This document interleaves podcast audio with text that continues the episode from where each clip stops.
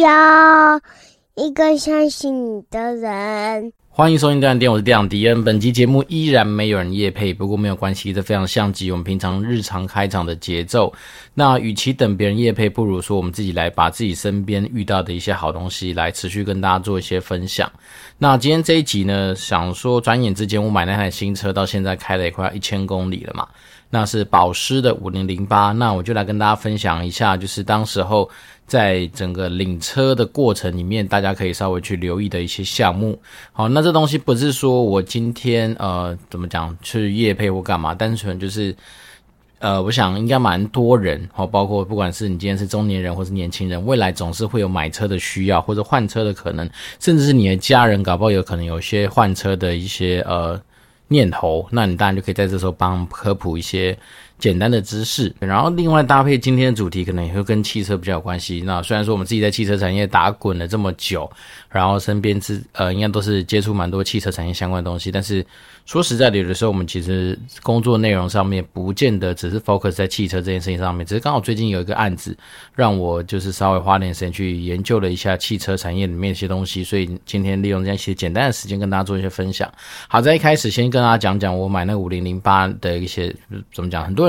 现在买车都还是喜欢去问说菜单嘛，哦，所谓菜单就是说，在早年的时候，可能很多业务因为他们自己的奖金的一些结构的不同，哦，所以比如说。像是双 B 的业务，据说他们的奖金的结构或者奖金的空间就很大，所以你会发现说，当你今天如果假设像我们以前之前买的是 B N W 的车子，B N W 的车子它其实业务会给你的空间很多，包括说你今天要选用的隔热纸的品牌的规格，然后到你那些所谓的什么脚踏垫啊，那甚至是他会帮你去做一个就是领牌的一个呃赠送，然后甚至是好像那时候买车的时候第一桶油是他们业务会帮你加到满，所以便是说其实对于呃，双 B 的业务来说，好像他们的业务奖金的空间比较大。那当然，这种东西说真的，买车这种东西，呃，万用的那句话就是什么“羊毛出在羊身上”嘛。也就是说，你今天好像以为你凹到很多的那个菜单，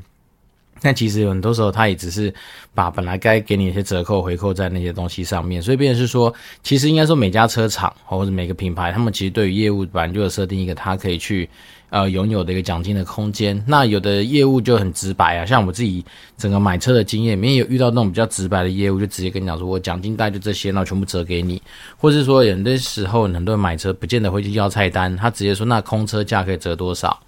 哦，所以空车价就是我什么东西都不要，我就买那台车。我一般呢，正常来说，你买车的时候，其实业务会问你这几件事情嘛，第一个是隔热纸要怕帮你贴，然后再来是你要不要脚踏垫，然后当然原厂一定会给脚原厂的脚踏垫，可是。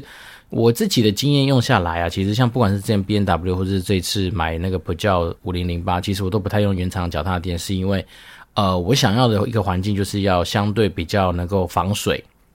好，因为说真的，在台湾这个地方的用车。环境蛮长时候遇到什么下雨啊，那你的雨伞拿进来不外乎一定是湿的嘛。那如果说你今天只是用原厂的一些脚踏垫，当它没有办法做到一个比较好的一个防水的状况的时候，其实有时候你的内装会去吸水。所以有些人你会发现，你去坐一些老车子，你进去之后你就闻到一种潮潮的味道。其实那并不是说那台车子有的什么问题，而是单纯就是因为它可能有些内装开始吸到一些水汽，所以久而久之就会有这样子的一个状况。所以那时候我当然就希望说，不要让自己的车子。在就是呃不可逆的地方去受伤嘛，所以当然就尽量就是能够加装的东西，像是呃脚踏垫，我就是那个三 D。系列的吧，反正一个牌叫三 D 啊，蛮有趣的。那它有什么三 D 卡固啊，三 D 神爪啊，反正它就是根据不同的车种，它有一些不同的一些东西。那三 D 系列的当然都蛮好用的，我自己用下来心得是这样啦。从上一台 BMW 的三 D 神爪用到这一台的那个三 D 卡固，自己觉得都还算是挺满意的。然后原因是因为我自己觉得脚踏垫这种东西，当然第一个就是不要那边前后移动嘛，很容易那么滑来滑去，所以基本上它的那个后面的不知道是魔鬼毡还是他们什么特殊的一种。算是抓住那个内装的一个做法，所以基本上它的脚踏垫放上去之后就不会动，它就卡在那个地方。然后再来是因为现在脚踏垫其实基本上都是依照你的不同车型去打造的，所以它其实下面的整个安装各方面其实吻合你的那个就是车座的一些设计。那它整个基本上的服帖性就蛮好的，然后防水性就不用说了嘛。像我家之前几次比较严重的悲剧，不是只有小孩子，大人有时候也是。像我老婆那时候去，我们去吃那个。诶，之前有跟大家聊过嘛？我们去吃那个米苔木冰，然后吃米苔木冰的那一天晚上，其实我老婆还以为说她把她的那个米苔木冰好像完完整整好好的放在那个脚踏垫上，但殊不知道其实已经倒掉。那整整个时间点大概应该好几个小时，人们晃来晃去，但是其实它真的就只有在那个脚踏垫上面有而已。虽然说我老婆已经踩到整个脚都是黏黏的哦，因为毕竟那个甜汤就很甜嘛，可是真的就只有侵侵蚀到那个脚踏垫。那我们后面就把脚垫拿去洗，然后就弄一弄，就还算蛮方便的。好，所以通常来说，我们回到刚刚说的菜单的部分，不外乎是哦隔热纸，然后再就是脚踏垫。那其他有些人会熬一些，比如说。呃，你要不要去镀膜嘛？然后包膜比较难了，因为包膜据说成本都蛮高的。那镀膜总是可以，然后再就是一些小东西啊，例如说什么啊、雨伞啊、电风扇啊，然后车内的一些小的一些装饰品啊，或者有些人凹一下那种原厂的娃娃之类的，所以它就很多元。但最主要的基本款不外乎就那几个，我们刚刚说的隔热纸。然后脚踏垫，然后镀膜哦，还有那个行车记录器哦，因为现在基本上很多，为什么我这些东西都是希望能够在一开始牵车的时候请原厂帮你装好，是因为行车记录器现在比较先进的嘛，都会有前后的摄像头。那代表说你要装后面的的那个摄像头的时候，你就是你必须要去拉线，那拉线有时候就要拆内装嘛。那这些东西当然都交给原厂来处理是最好的，所以通常我那时候买呃前一台车跟这台车经验就是有关于这种。需要原厂动作的东西，我在当下就先请业务帮我安排时间，就把它给搞定。那一方面是因为原厂的技师肯定也是对于他们自己的电线的线路相对来说比较熟悉嘛，所以就可以稍微减少一下你今天去外厂后面另外装。如果因为一些什么电器方面的一些东西没装好，或者一些电线方面没接好，而影响到车子的一些保固啦，或者影响到车子的一些行车安全。所以像这种是跟呃怎么原厂可以处理的，当然就是请。业务直接在当下就把它做完。那另外一个东西就是我自己的思考点是说，通常你需要花很长时间，如果你自己要去做要花很长时间的时候，那干脆你在交车之前就叫你业务去把它该搞定的把它搞定。例如说我们刚讲的镀膜，其实正常来说，如果你车来车子。呃，从头镀到尾，然后加上一些有的没的一些处理，可能就是他放车放一天。所以像是我那时候就知道说有这样的状况，所以我在签车之前，我就已经先请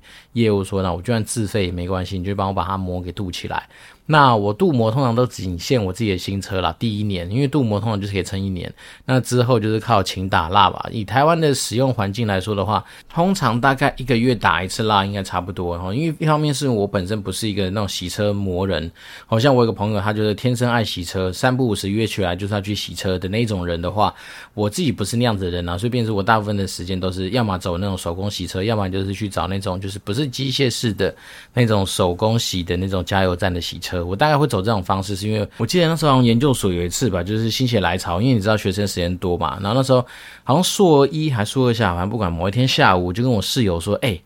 我们现在好像没什么特别的事情做，那我们去买一些那种就是洗车的用具或用品，我们来自己洗洗车看看。然后那时候我们两个人大男人在烈日之下，我们就去买了那些有的没的开始洗，然后洗完他还抢着来打个蜡。哇塞，拿那个什么，就是不知道是海绵还是什么，那边自己用手推那个蜡，我推了一个下午还没有推得很漂亮。然后他们是说有些时候打蜡你还是要搭配那个打蜡机。那以前年少无知，真的什么都不知道，所以就很天真的直接冲进那个怎么讲，那什么家乐福吗？还是反正那种汽车用品店嘛，就把一些什么海绵啊、清洁剂啦、蜡啦什么想到觉得感觉蛮酷的，就把它买下来。就那时候弄一个下午。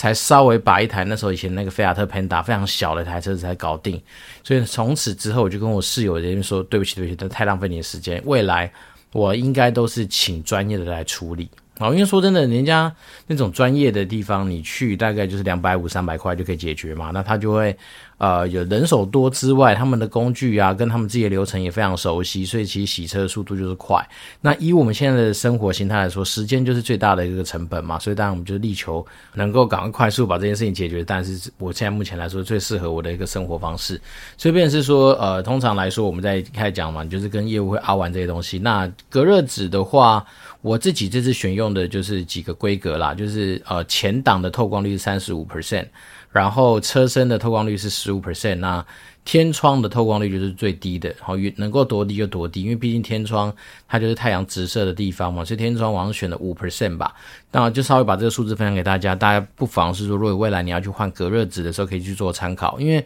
我觉得这样子的一个好处是，第一个它的遮蔽效果不错，然后蛮暗的，好，因为我不喜欢那种就是车子弄太亮，好像我在里面挖鼻屎就被人家看到，所以我还是选择比较暗色系的一个做法。那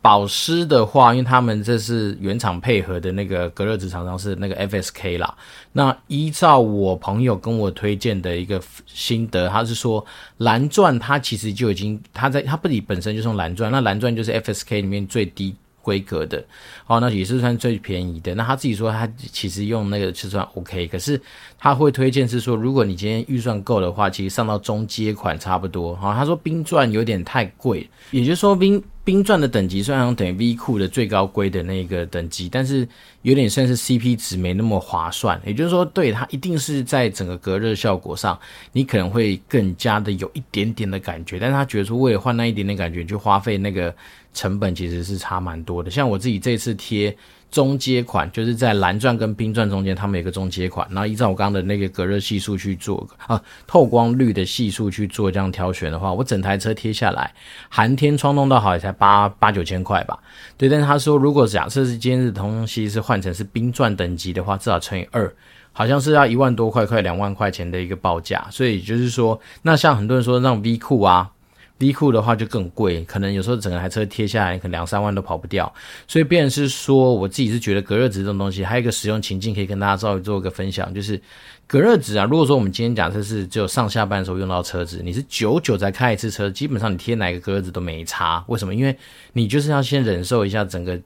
车子在吸收一整天的高温曝晒之后的一个温度，所以那时候基本上你用哪一个等级，你打开就是热。好，但是如果说假设你今天是这种，比如跑常常跑业务，那你有时间在那种短时间之内要进进出出的话，那当然这时候你选择比较好的等级的隔热纸，你才会感受到那个差异。因为我自己的观察应该是这样讲，就是说隔热纸本身它。对，它确实有阻隔一些我们刚刚讲的嘛，就是太阳光那些热的一些做法。但是当你今天如果是长时间在某一个时间点以上，都是经过这些曝晒，或者它去吸收很多的热能进入那个车体的话，那基本上你再好的隔热纸，顶多也只是延长一点点那样子它进入的那些时间。所以便是说，如果假设你今天是长跑业务，你常常需要上上上下车子，对不对？上上下下这样的过程的话，那当然你贴好一点的隔热纸，它就可以更加延长，就是你那个就是。算是保冷的时间，但是如果说假设你今天像我一样啊，上下班才才去用到车子的话，说实在的，你就算用到非常好的隔热纸，其实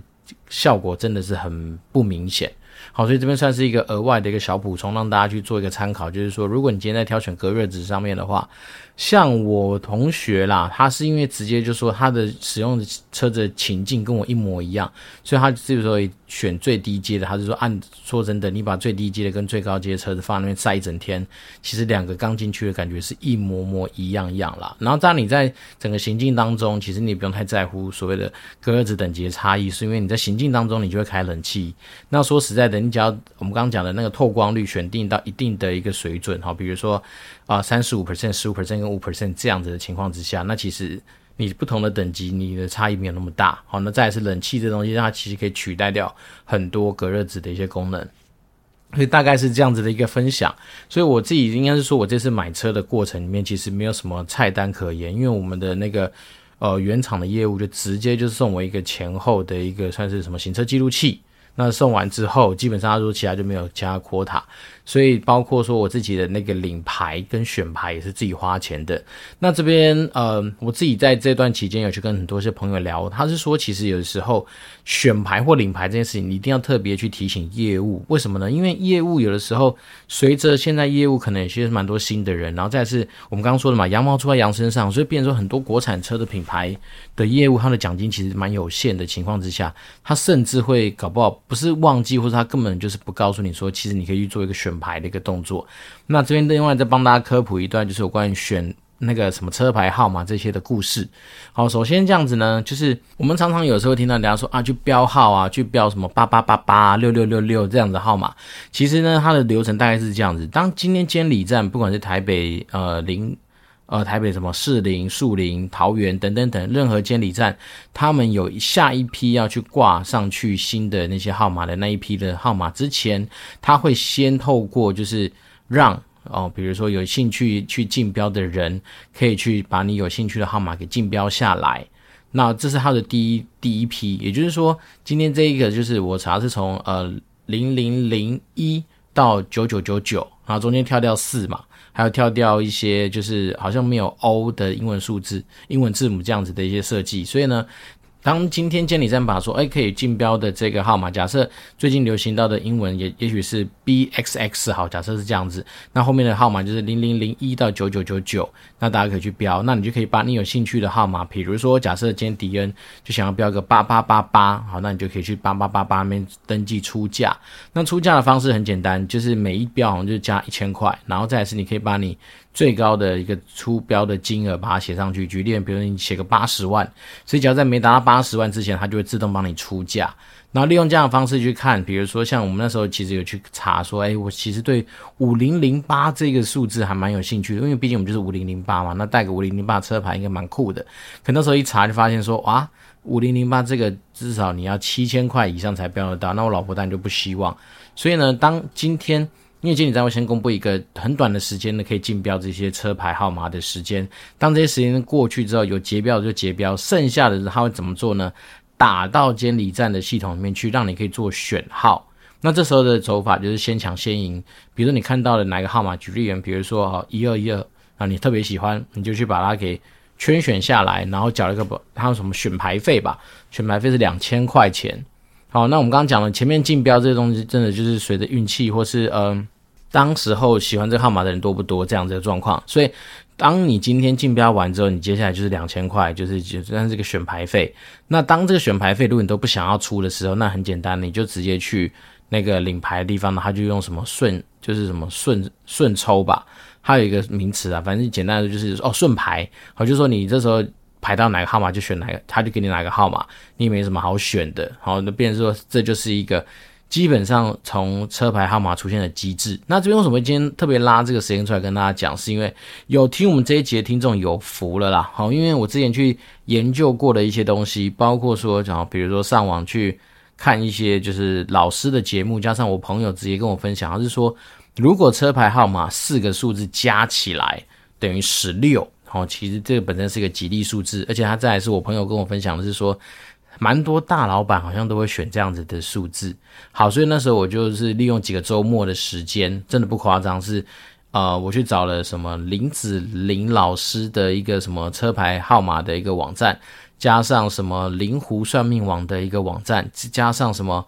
八卦算命的一个网站，有就是有关于算那种车牌吉凶的这种网站，这三个网站。然后我就把我刚刚说的，我们把那些所有数字加起来是十六这样子的组合来丢进去那三个网站里面去算，一定都要是大吉或是吉，我才把它抓出来用。那总共从这将近一万组的数字里面选做整个夯不啷当筛选出来，好像就有三十三组而已。所以呢，今天听我们听众有福的原因，就是因为我到时候会把这个呃怎么讲，我自己整理的一个算是非常吉利的。呃，号码组合的一些车牌号码的组合放在我们的资讯栏上面，那大家如果有兴趣的话，就可以自己去看哦。因为我觉得这东西其实呃蛮有趣的一个现象，就是那时候我也是我朋友跟我说我讲，或者知道，就是有时候你去看到那种，比如说发生重大车祸事故的那种车祸的一些照片，那如果说他的车牌没有去做一个遮蔽，你去把那个车牌拿进去。稍微有些算命网上面去算一下，你就会发现其实有有它的原因在。好，所以我自己这样走法就是这样。我那时候就把加起来是十六嘛，所以举例而言，比如说五零五六，好，对，接下来不就是五加零加五加六就是十六嘛。好，利用这样东西，然后丢进去哪里呢？丢进去先去看那个什么灵狐算命网，它通常。不外乎就是告诉你是什么凶啦、吉啦，或什么吉带凶嘛，或凶带吉之类的。那我就去把它抓出来，它一定要是吉，然后再来是丢到什么林子林老师那边去，一定要大吉。吉我还不要，我要大吉。然后最后再去那个什么八卦算命网去看，哦，它会有一些那种比较详细的关于这个数字组合的一些算批示。那一样是吉，我才把它挑出来。所以利用这样的方式去筛选出了，呃，怎么讲，三十三组吧。那我觉得这其实非常够用了。为什么？因为基本上。虽然说不同的呃监理站，它在不同时期它的号码的集中性会不太一样，有的可能会集中在前面，哦，你就发现你可以跳到什么零零零多少的，啊，或是呃有的集中在后面，可能就都是九开头的。但是大部分来说，应该你在你家附近，哈，比如说北部啊，比如说什么基隆到什么树林到士林到台北到桃园到呃新竹。这几个范围里面的，基本上你应该都能够涵盖，就是我们刚刚说的数字的头到尾的部分。好，所以变成是说我那时候就是花了一些时间把它干出来之后，然后再去跟我们家人做讨论嘛。因为我老婆她可能对某些数字特别有喜好，好，所以那时候我们就是用这样方式去做一些这样子的调整，也不是调整啊，就是做那些号码牌的一些呃号码的选号。对，那最后就是当然就是选到一个，我觉得相对来说整个横批上面它是说什么那个数字属于最大级数。哈、哦，就是说最怎么讲，就是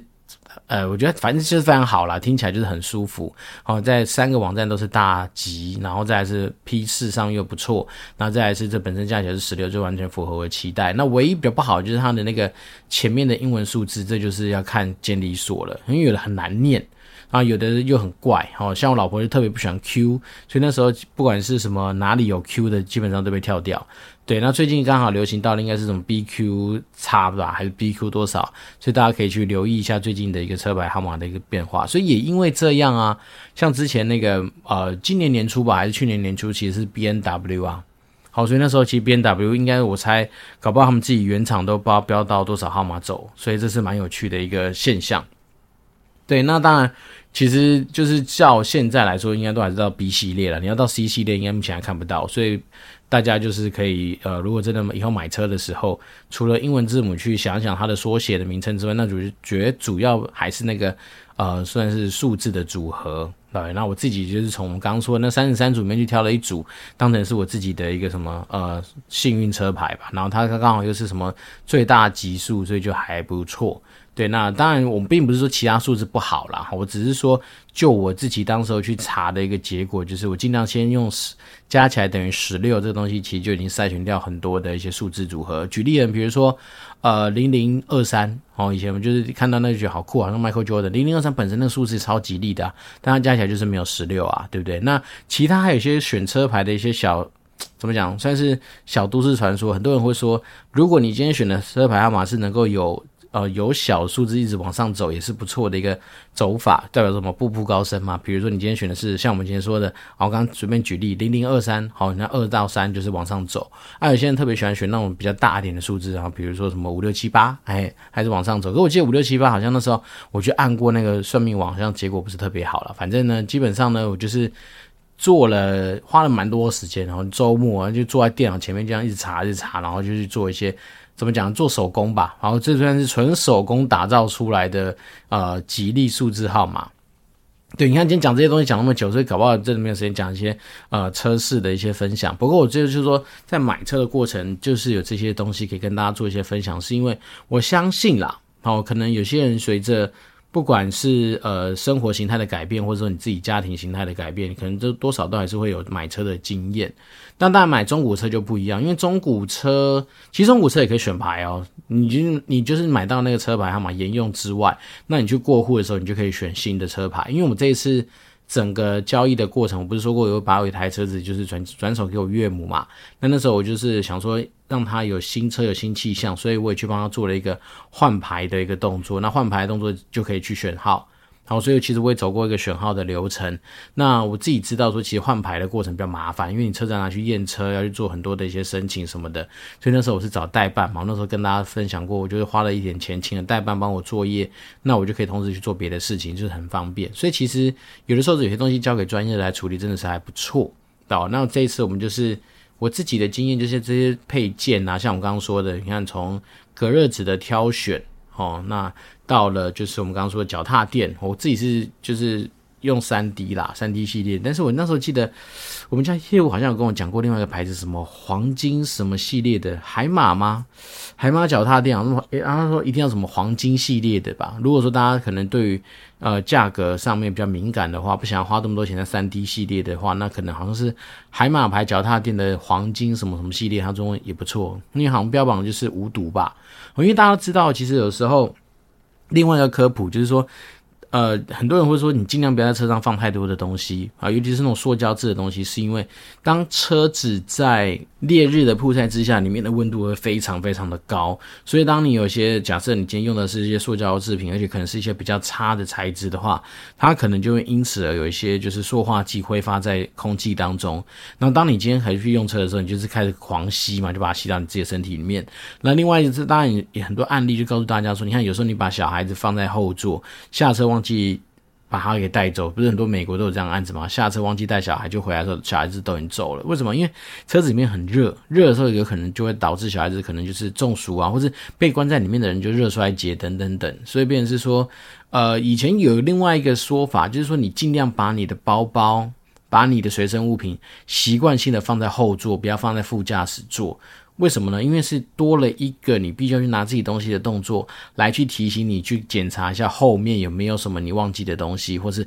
后面有没有你忘记的人。好，所以这算是一个小技巧，但是可以帮助到我们可以减少一些不必要的意外的发生。对，那自己我这次呃前后的那个什么行车记录器就是原厂的业务送的嘛，他送的是 HP 的，所以那时候老婆看到的时候就哇，好酷哦。就是没想到他们好像就是有出类似这样子的东西，所以他们就觉得很神奇。那现在的我必须说，现在的那个什么前后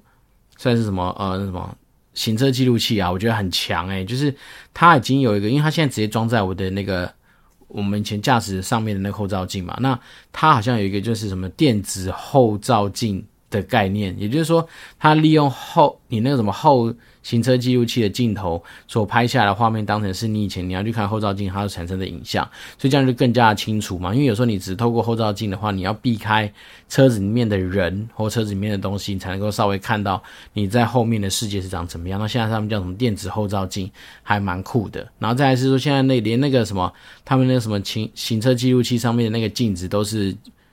触控式的啊，所以你要去。做一些设定啊，你要去做什么格式化，那干嘛？其实都更加的方便。所以我自己就觉得，在车业有的时候，说实在的，这种科技一直持续在进步，也是蛮有趣的。好，所以有些人这边就好。今天我们既然没有讲到说有关太多车子世界的一些事情的话，那我们来讲一个算是用车的一个很有趣的一个算是逻辑。就讲真的，如果你今天不想被保养，或者这台车子未来有可能产生的折旧，或者是说它有可能因为什么妥善率等等等而产生的风险的话，那你也可以考虑每年换新车。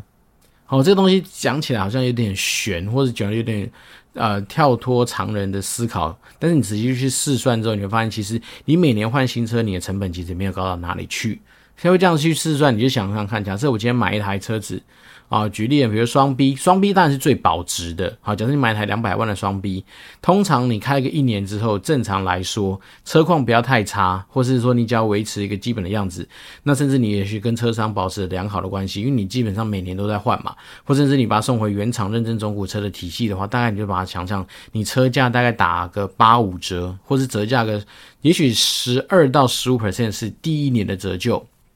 好，那你就这样想，两百万车子，假设我们算呃十五 percent 的折旧好了，呃，就是那个你卖价可能就要折掉百分之十五，那就是三十万嘛。所以就代表说，你第一年你你就开这台车，你就换下一台车的时候，你大概的成本就是三十万。那这三十万其实代表说你，但是你可以就是不用去管哦任何原厂保固的一些东西，你也不用去呃做保养，因为可能像双 B 的车进去做个保养，可能就是刷个两万，所以实际上你搞不好就是二十八万。对，那所以就变成是说，其实你大概就是花个二十八万，你又可以在另外一年去开一个新车。所以类似这样的概念，哦，你就是发现说，如果你说你今天真的是年年都在开新车的人，其实你的成本没有想象中的非常高。当然，对比我们刚刚讲的，就是说，如果你今天是一个。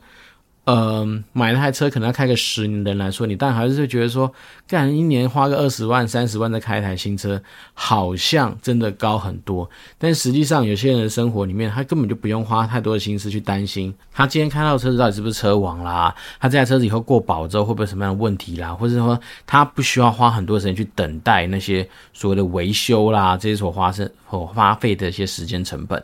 对，这东西真的是一个我觉得还蛮有趣的一个逻辑，大家不妨去思考一下。也就是说，如果当你今天买车子，你常常在换，你常常有机会去换车，甚至有些人真的真的就是以中古车在换中古车来进行它的整个呃交通工具上面的一个行驶的话，那你就发现其实其实你的很多的成本，当然你还在花在挑新车上面啦。但是说实在的，其实你就不见得非常需要好去担心很多人，像我们那时候在买。车的时候去看了不同品牌，你就听到一些不同品牌的一些故事嘛。好，比如说有些车子是用什么双离合器变速箱，那变速箱如果坏掉，可能就是十几二十万，甚至三四十万的一个花费。那甚至有些车子可能动不动就是它冷气空压系统会出问题，或是当动不动什么电子零件会出问题，等等等。好，变成是说你就可能就不太需要去面对这样子的风险。那这不乏也是一种就是对于买车，或者说对于去。呃，看子看待车子这一件事情的一个呃，怎么讲不同的一些观点啦。那当然，我至于我来说，我我还没有办法到这么前卫的一个做法哈。比如说年年换车，或者经常性的以中古车换中古车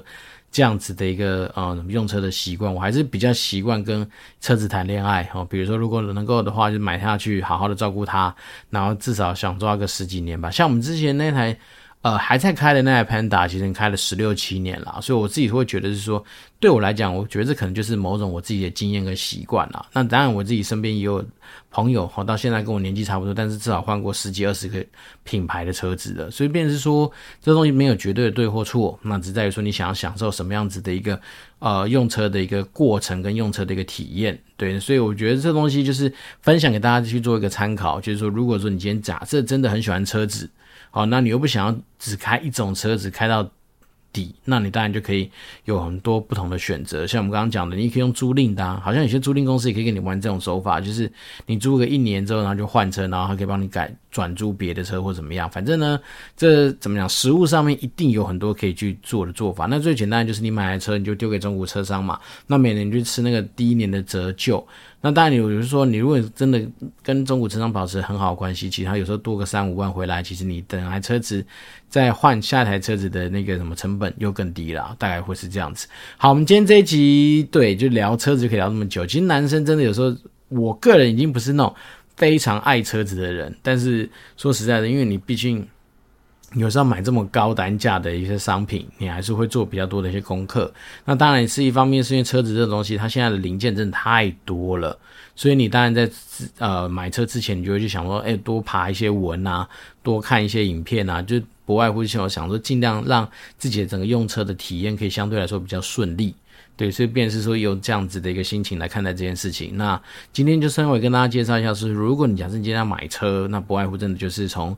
哦，你把它从上到下去想嘛，好，从上面可能就是隔热纸，然后到下面就是脚踏垫，那前后你可能就要装一个什么行车记录器，那整台车包起来，你就是给它弄一个，我自己会去手黏镀膜啦，好，那镀膜就包括什么，比如说钢圈有帮你镀个膜啊，然后玻璃上面也会帮你镀个膜啊，这样好像至少保护下这台车子。那其他我有时候会，有时候其他那种小配件，例如说什么行李箱垫呐，然后像是一些什么小东西，那当然现在上虾皮都非常的方便。好，比如说什么一些置物盒啦，然后什么安全带的一些什么护套啦，然后什么我们刚讲的行李箱垫也有嘛，然后甚至那个车门旁边的防撞贴条，我觉得那个蛮值得买的，因为那那个买下来呢，四条也才不过两三百块，但是它真的能够有效的帮助你，稍微有时候在一些不注意的时候，可以减少你门直接去撞到墙壁这样子的一个可能性。那再是各家不同的厂牌其实都有出那种，就是。外场都有帮忙出类似他们，就比如像普教就有普教的车条，那我觉得还蛮好玩的。那其他还有一些人会去改什么气氛灯啊，或什么迎宾灯啊，那就当然大家自己有赖大家自己进虾皮去看了。好，那如果说今天呃，对我们今天讲的内容，包括说有关于选车号。好，或者说你今天对于自己的吉利数字有兴趣的话，那大家都欢迎透过我们的资讯栏去找到你自己理想中的数字。那找法说真的也没那么复杂啦，我都帮你找好了，对不对？所以你就是针对我们那几组你有兴趣的数字，好，就去念一念、看一看，或者感觉一下跟你的一些啊，不管是生日啦，或者是跟你的生活有没有产生一些连接，如果有的话就，就就可以把它给抄下来。那未来你买车的时候，当然就可以从这边都去做一些挑选。好，那我们今天这一集又是没有新的听众留言，不过没有关系，都非常像极我们平常录音的节奏。那如果大家真的有什么想要兴趣，呃，怎么讲，想要交流的东西的话，那当然都可以随时透过呃，怎么讲，老方法啦，反正大家找到我的地方的话，我就会尽量跟大家做一些互动。那我这次电玩店，我是电长迪，我们就持续保持联络喽，拜拜。